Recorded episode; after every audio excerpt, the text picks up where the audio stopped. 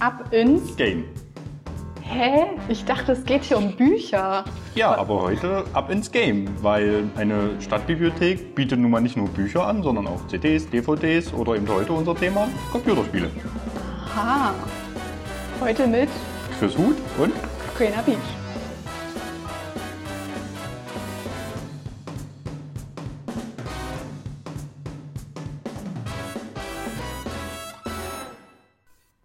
Herzlich willkommen aus der Stadtbibliothek Halle. Sie hören heute die vierte Folge, eine sehr gute Wahl. Heute gehen wir eher ab ins Game. Also wir reden über Games, die wir hier vor Ort haben, aber auch über Games, die Sie über das Internet zu Hause spielen können. Und mit dabei ist heute Chris, der sitzt neben mir, ein Mitarbeiter aus der Kinder- und Jugendbibliothek. Schön, dass du dabei bist. Hallo. Ja, du spielst ja selber gerne Videogames und dadurch, dass du in der Kinder- und Jugendbibliothek arbeitest, hast du natürlich auch einen super guten Überblick, was gerade so neu im Bestand ist. Also optimal, dass du heute dabei bist. Unser Motto heute heißt Click and Collect.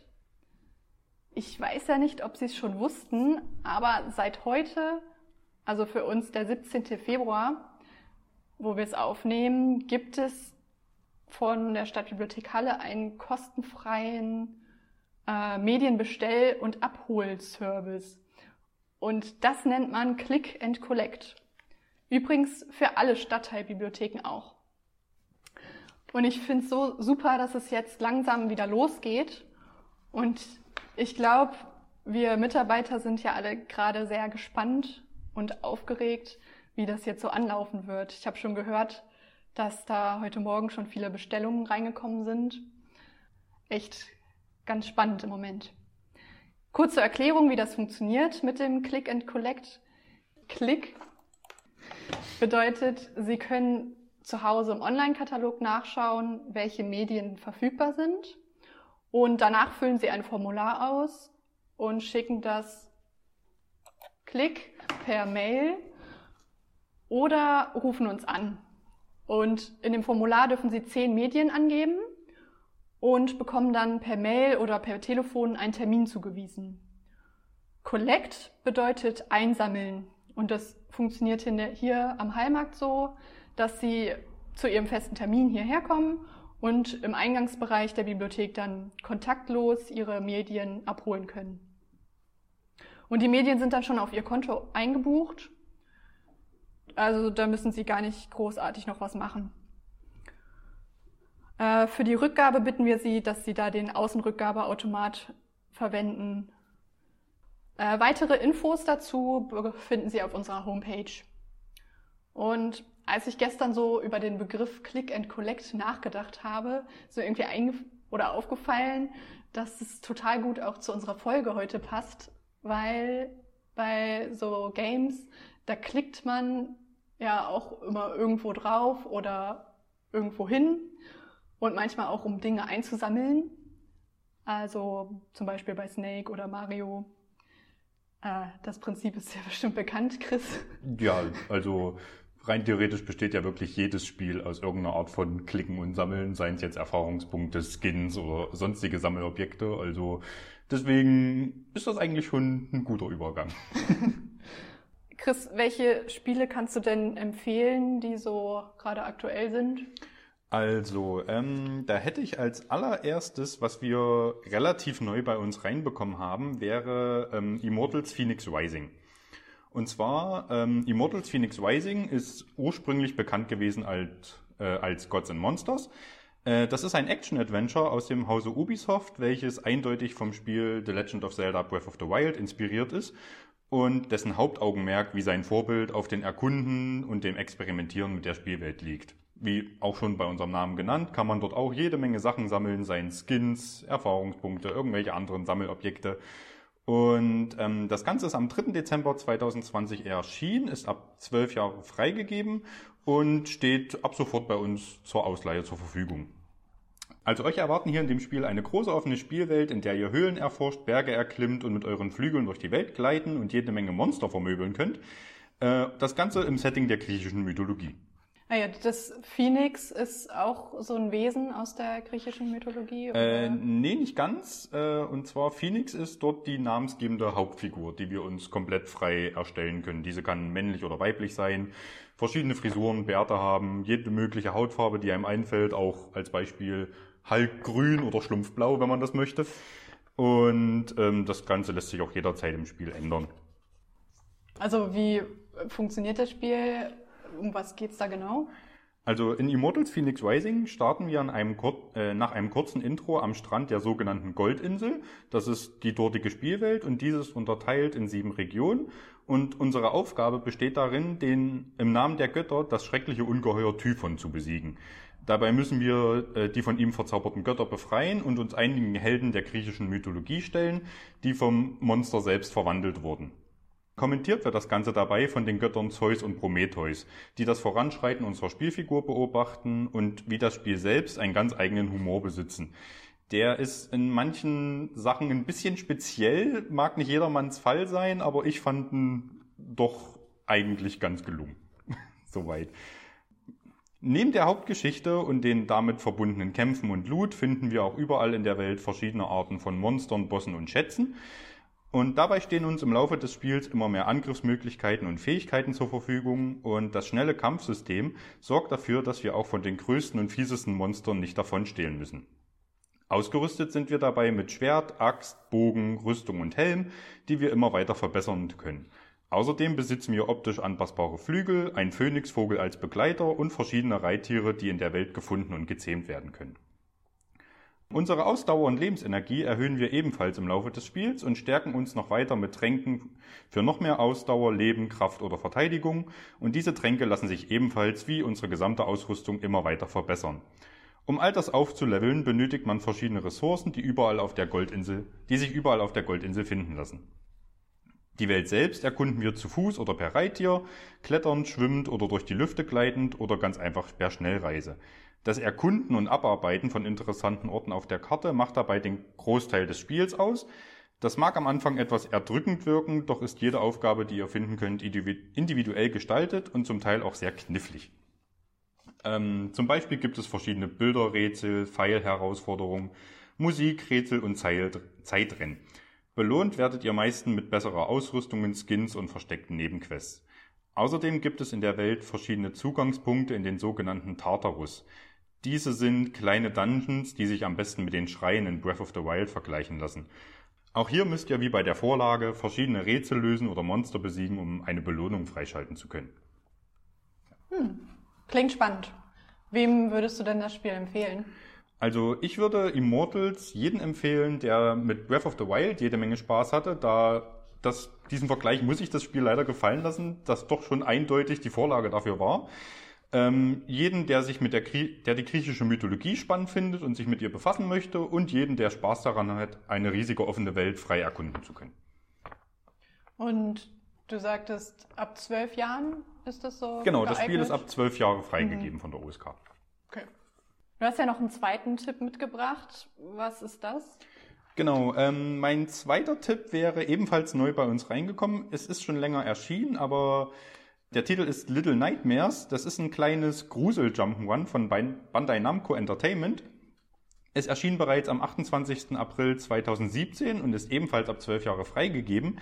Wir haben es jetzt aber speziell für die Switch gekauft, da es jetzt da erst vor kurzem erschienen ist. Und hier erwartet einem eine gruselige, dunkle Umgebung mit schaurigen Kreaturen im Stile von Tim Burton, gepaart mit Jump'n'Run-Einlagen wie in Beispiel Super Mario. Und äh, um was geht's da genau? Also ähm, in Little Nightmares übernehmen wir die Rolle eines kleinen Mädchens im gelben Regenmantel. Und klein meine ich damit im wörtlichen Sinne, denn die Welt, in der wir uns bewegen und ihre Bewohner sind riesig im Vergleich zu uns. Äh, dies hat jedoch den Vorteil, dass wir uns vor den sehr grotesken Bewohnern in dunklen Ecken, unter Betten, unter Stühlen, Tischen und Schränken verstecken können und auch noch die kleinsten Zugänge zu anderen Räumen nutzen können, um zum Beispiel vor ihnen zu fliehen und sie uns nicht folgen können. Damit unsere Flucht überhaupt gelingt, muss man, muss man dabei clevere Umgebungsrätsel lösen, Geschicklichkeitspassagen meistern, Fluchtsequenzen überstehen und uns schleichend an den Bewohnern immer weiter vorbeimogeln. Denn wir müssen stets auf der Hut sein. Die riesigen Bewohner sind uns keinesfalls freundlich gesinnt und sollten sie uns trotz aller Vorsicht doch einmal erblicken, versuchen sie uns sofort in ihre ekligen Finger zu bekommen. Und dann hilft es nur noch zu fliehen und ein geeignetes Versteck zu finden und abzuwarten, dass die Bewohner irgendwann das Interesse an einem verlieren. Die Steuerung des Spiels ist dabei recht simpel. Wir können laufen, sprinten, springen und, und uns ducken. Wir können Sachen greifen, ein kleines Feuerzeug anzünden, um dunkle Gebiete zu erleuchten und verschiedene Dinge benutzen. Mehr braucht das Spiel auch nicht. Denn das ganze Spiel baut auf der Unge äh, Ungewissheit unserer Spielfigur auf. Wir kriegen keinerlei Erklärung über die Spielwelt, über unsere Figur an sich oder die Kreaturen, die in dieser Welt leben. Und das komplette Spiel lässt dabei viel Raum für alle möglichen Arten von Interpretation. Cool. Ja. Spiele und Games sind ja gerade eine tolle Möglichkeit, sich zu Hause zu beschäftigen und ein bisschen Abwechslung reinzukriegen.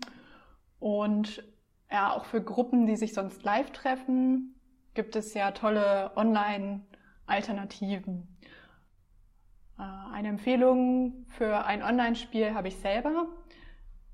Ähm, das heißt Codenames. Das habe ich erst vor kurzem mit einer Gruppe gespielt. Hier ein kurzer Gruß an die Leipzig Tigers. Ähm, Codenames gibt es auch als Kartenspiel. Oder besser gesagt, das Original ist ein Kartenspiel. Und eine Variante davon haben wir auch in der Zweigbibliothek Nord. Übrigens, in Nord gibt es auch viele andere tolle Gesellschaftsspiele, die Sie dort ausleihen können. Das ist die einzige Bibliothek von uns, die Gesellschaftsspiele ausleiht. Ja, die Online-Version, die ich gespielt habe, die ist sehr simpel aufgebaut. Erreichbar ist das Online-Spiel über horsepaste.com. Es gibt aber auch eine Seite, die wahrscheinlich offizieller ist, codenames.game. Äh, die ist auf den ersten Blick sehr umfangreich und man hat dort noch mehr Wahlmöglichkeiten.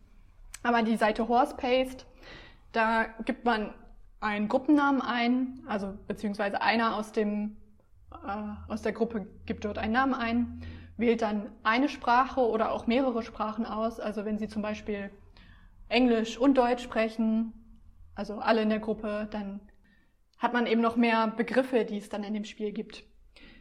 Dann wird dieser Link, der äh, erstellt wird von dem virtuellen Raum, äh, mit den Freunden geteilt und dann können alle auf den Link klicken und kommen dann in diesen virtuellen Raum. Das Spiel eignet sich ab in einer Gruppe von vier Spielern. Ich würde es aber für größere Gruppen empfehlen, weil es dann noch mehr Spaß macht. Es gibt auch eine Version für nur zwei Spieler, die habe ich aber noch nicht ausprobiert. Wichtig dabei ist, dass man noch ein anderes Kommunikationsmittel braucht, über das man sich dann unterhalten kann, zum Beispiel Skype, Discord oder Zoom.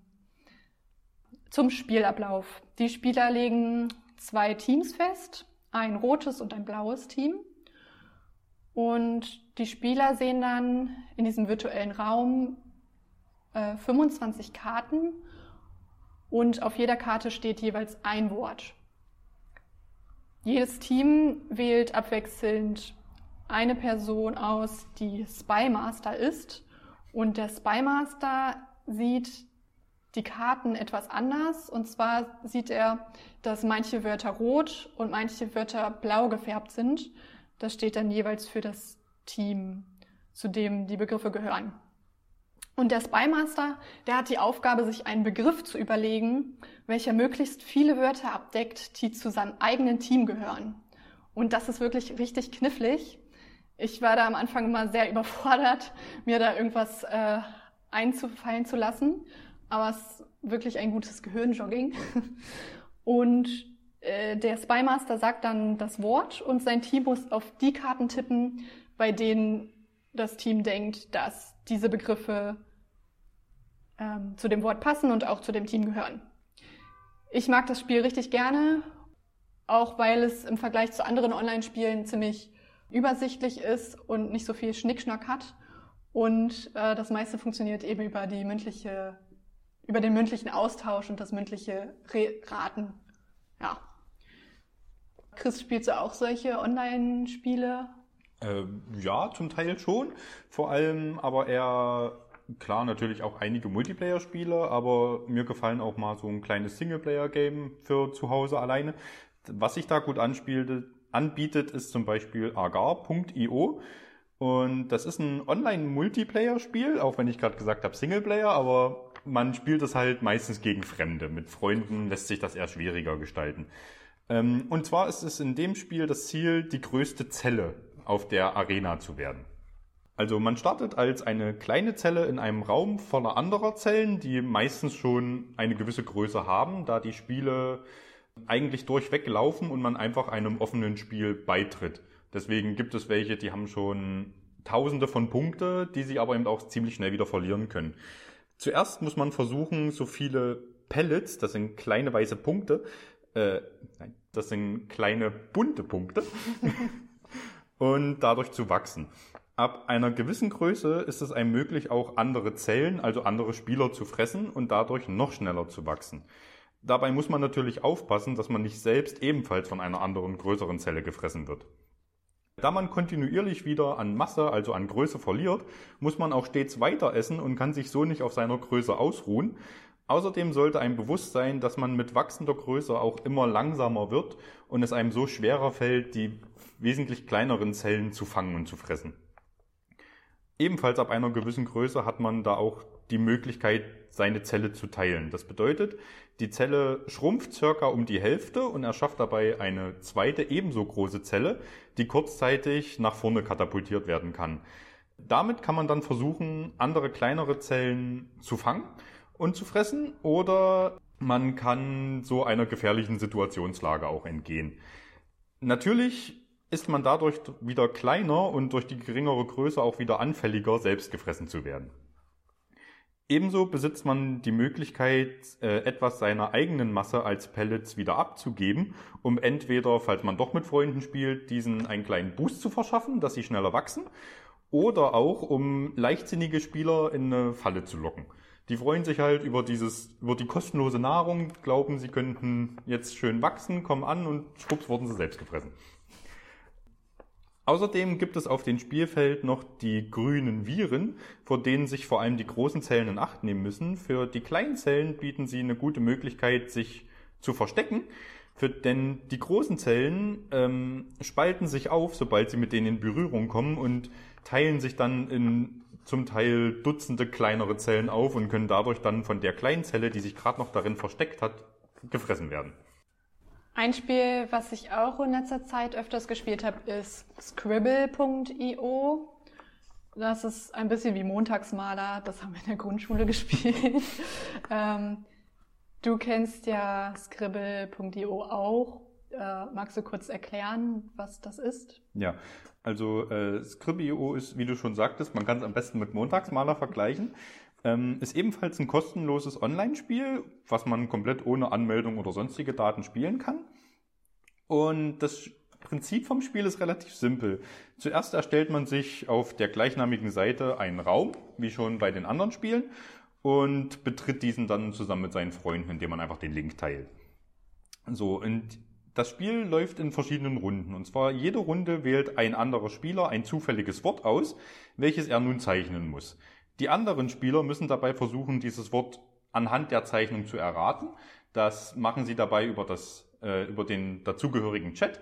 Und wer das Wort richtig erraten hat, bekommt halt Punkte. Jeder hat die Möglichkeit, dieses Wort zu erraten, aber wer halt am schnellsten ist, bekommt auch die meisten Punkte. Und auch der Maler an sich kann dabei Punkte verdienen, denn je schneller sein Wort er erraten wird, desto mehr Punkte bekommt er selbst auch. Wird sein Wort überhaupt nicht erraten, bekommt auch er keinerlei Punkte. Und am Ende aller Runden, die man vorher selbst festlegen kann, wie viele es sein sollen, werden dann die Punkte zusammengezählt und es hat derjenige gewonnen, der die meisten Punkte hat. Ähm, neben privaten Spielen mit Freunden kann man auch öffentlichen Räumen beitreten und so mit fremden Menschen zeichnen und raten. Ah ja, das kannte ich noch gar nicht. Wahrscheinlich äh, spiele ich eher mit Freunden als mit Fremden. Auch mit Fremden ist auch mal witzig. Okay. Ist besonders spaßhaft, wenn sie dann, wenn man dann merkt, was die Leute glauben, was man zeichnet Mhm. und es absolut nichts mit dem zu tun hat, was man eigentlich tatsächlich darstellen möchte. Ja, das stimmt. Uns ist ja jetzt aufgefallen, dass wir einige Spiele haben, die mit äh, .io enden. Und da haben wir uns gestern gefragt, was das eigentlich bedeutet. Und Chris, du hast nachgeschaut. IO ist die Abkürzung für Indischer Ozean. Also äh, genauer gesagt für das britische Territorium im Indischen Ozean. Und äh, diese Domain hat sich aber für viele Minispiele etabliert. Wohl weil IO auch im Englischen Input-Output bedeutet. Und es wird auch von einigen technischen Startups gerne verwendet. Wahrscheinlich auch, weil es äh, diese Endung noch sehr selten gibt und äh, dadurch einfach ist, einen prägnanten, schönen Namen für eine Internetseite auszuwählen. Fanden wir irgendwie ganz interessant, das herauszufinden. Ja, am Ende noch einen kleinen Werbeblock. Am 9. Februar war der Safer Internet Day. Und das Motto dieses Jahr war, was glaube ich, Meinungsbildung zwischen Fakt und Fake. Und wir haben dazu eine Linkliste erstellt, die Sie auf unserer Homepage finden. Äh, da sind verschiedene Online-Ressourcen zu diesem Thema drauf, also hauptsächlich zu Fake News. Dabei sind einige Artikel, Videos und auch ein paar Games. Und was ich auch total super finde, sind so Faktenfinder oder Faktenchecker, die eben Artikel hinterfragen und auch aufklären, was jetzt eigentlich richtig ist. Und wir haben die Linkliste so ein bisschen sortiert nach Zielgruppen. Es gibt ein paar Sachen für Grundschüler, für Jugendliche, Eltern und Lehrkräfte. Also schauen Sie einfach mal drauf. Und am Ende noch ein Tipp für etwas Analoges. Nein, kein Buch. Auch auf unserer Homepage neu die Kategorie Basteltipp. Wollten Sie schon immer mal eine Lampe aus einem Globus bauen oder ein schönes neues Bild für Ihr Wohnzimmer kreieren? Dann schauen Sie doch da einfach mal hin und machen Sie es nach. Den Link finden Sie auch unten in den Show Notes. Wir hatten ja letztes Mal die Frage, wann Halle das letzte Mal so richtig tief eingeschneit war. Und Chris, jetzt nochmal die Frage an dich. Wann war das? Also nach ausführlicher Recherche kann ich sagen, letzte Woche. Richtig. Am Ende noch die Erinnerung, spielen Sie mit. Click and Collect ist ab sofort möglich. Wählen Sie Medien aus, lassen Sie sich einen Termin geben und holen Sie es am Eingang ab. Wir freuen uns auf Sie. Gerne auch Konsolenspiele. Ja. Das wäre vielleicht noch wichtig, wichtig, zu erwähnen. Wir haben Konsolenspiele für PlayStation 4, für die Nintendo Switch, die Nintendo Wii und die Wii U. Ja, das ist gut zu wissen. Die nächste Folge wird wieder circa in einem Monat für Sie da sein. Danke, Chris, für dein Fachwissen und deine Erfahrungen. Und danke für Sie da draußen fürs Zuhören. Wenn es Ihnen gefallen hat, abonnieren Sie uns und erzählen Sie weiter, dass es uns gibt. Machen Sie es gut, bis zum nächsten Mal. Tschüss. Tschüss. Das war Ab ins Game. ein Podcast der Stadtbibliothek Halle Heute mit Chris Huth. und Rena Pietsch.